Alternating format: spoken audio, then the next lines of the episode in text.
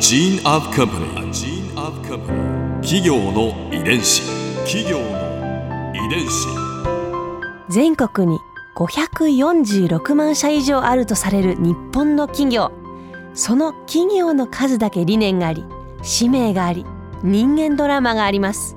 この番組ではさまざまな企業のトップや社員の方にお話を伺いながら成長する企業の DNA を解明していきます企業の遺伝子ナビゲーターは私はるかクリスティーンとクオン株式会社代表の武田隆さんです。武田です。よろしくお願いします。さて今日は株式会社柏屋の代表取締役社長5代目本名善兵衛さんをお迎えしています。よろしくお願いします。よろしくお願いいたします。今回は柏屋のこれからについて伺います柏屋さんが今積極的に行っている活動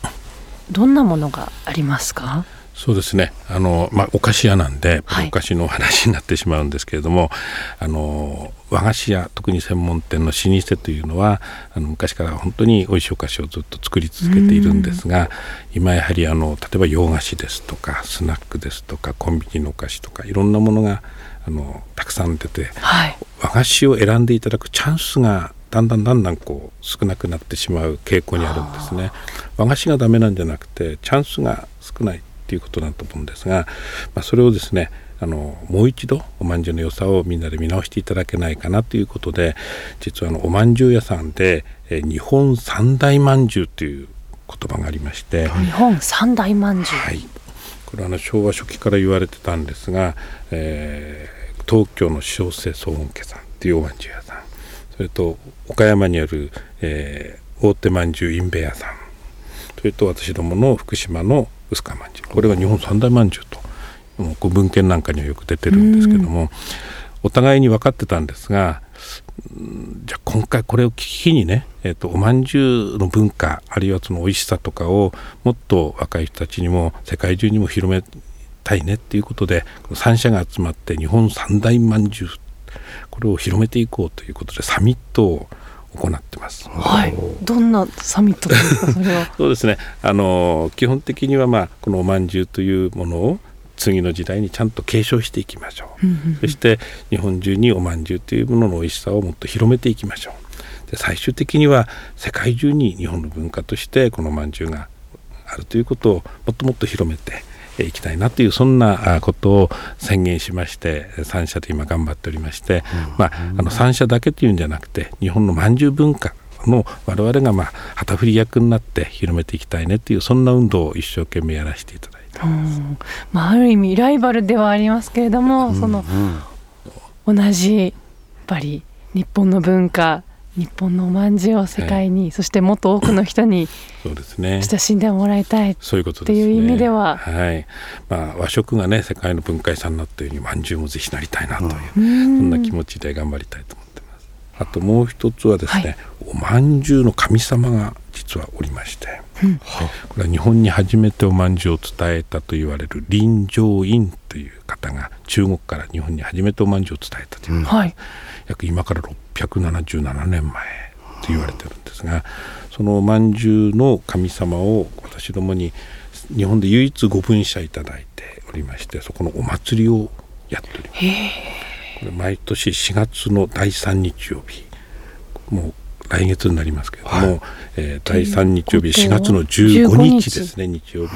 え午前中から始まりますがそこにですねそのおまんじゅうの神様に私どもの創業年数の重さプラス1キロの大きな大きなおまんじゅうを奉納してそれを皆さんに、えーお福分けをしているそんなお祭りをしております。え一個の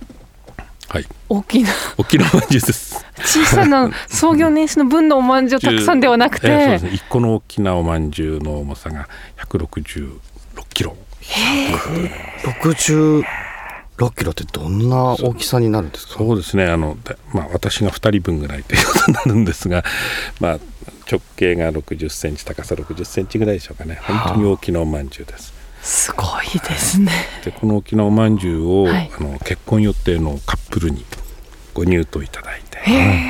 それを真ん中をパッと開くと中からサプライズの何かが飛び出してくる。毎年そこに絵柄が変わるんですけどうんとっても可愛い絵が飛び出してきます。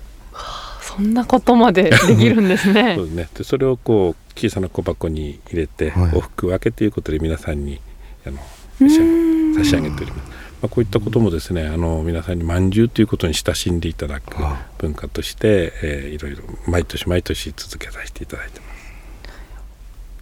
お祭りだから、まあ、踊ったりとかっていうのもあったりするんでか？そうですすね。薄川くんというキャラクターもおりまして、はい。へ薄川まえんじゅうの歌という踊りがありましてですね非常に今人気。えー。じゃあもうね お子さんからそうですね大人まで皆さんこうそうですね一緒に、ま、あの踊っていただけるようなダンスがあります。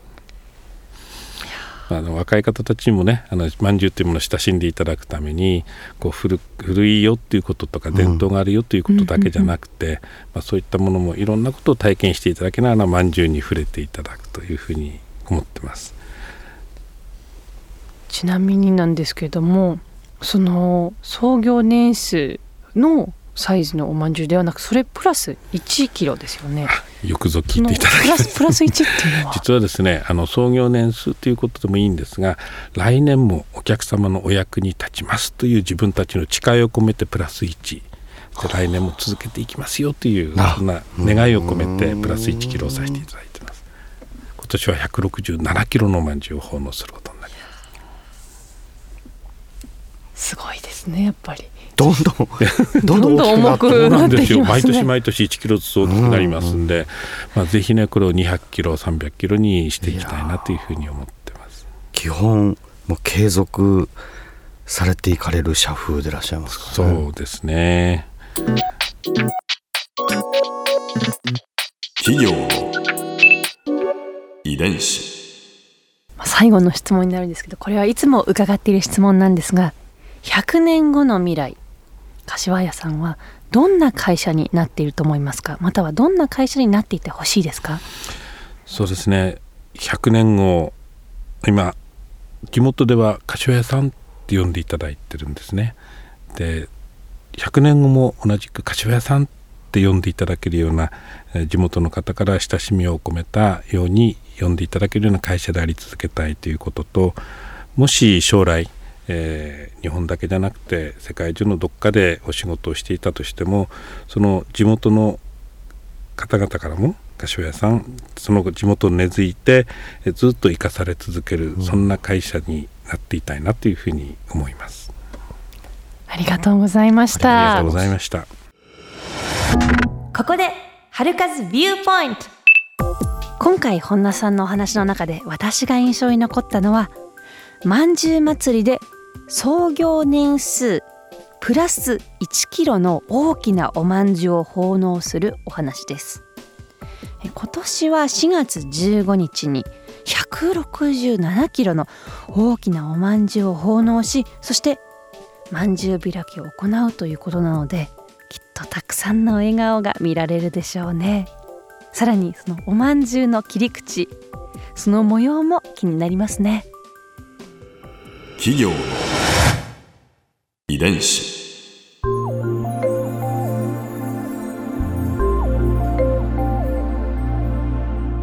さてこの番組はポッドキャストのほかスマートフォンタブレット向けアプリ JFN パークでも聞くことができます。